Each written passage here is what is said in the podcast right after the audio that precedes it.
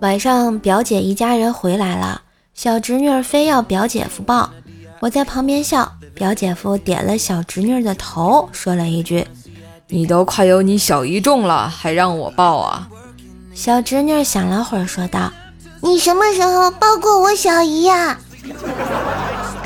嗯，这。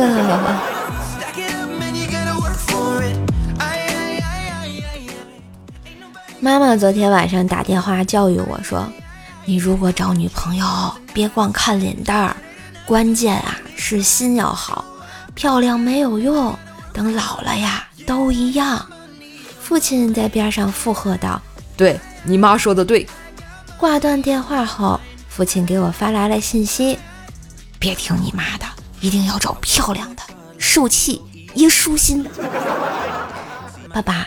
你要是这样被我妈发现，可能就要出家庭事故喽。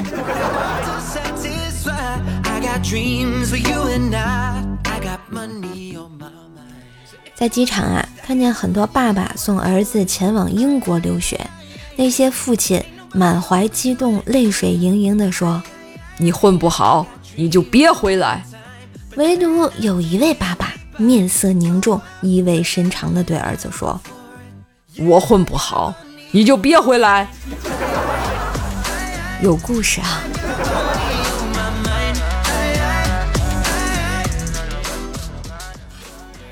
丈母娘来吃饭，我下厨，听到她在客厅里说：“她在干嘛呢？”然后老婆说：“哎，他就是这样，他吃的淡放盐啊，一丁点儿一丁点儿的放。”丈母娘接着说：“这鬼样子，还以为……”他在放砒霜呢，以为大家都是潘金莲啊。以前借给朋友五千块钱，今天还我，在路边像特务接头一样，在包里拿出来一沓，迅速塞进我怀里，然后特别正经地说：“哎，别被看见了，不安全。”我想也是，也没查，就赶紧上车回家了。到家一数。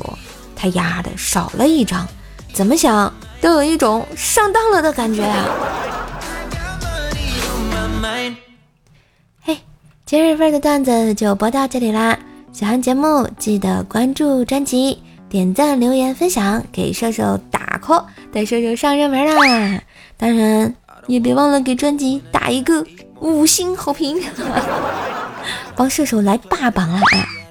你看我这么认真努力的更新啊，是不是应该给个好评呢？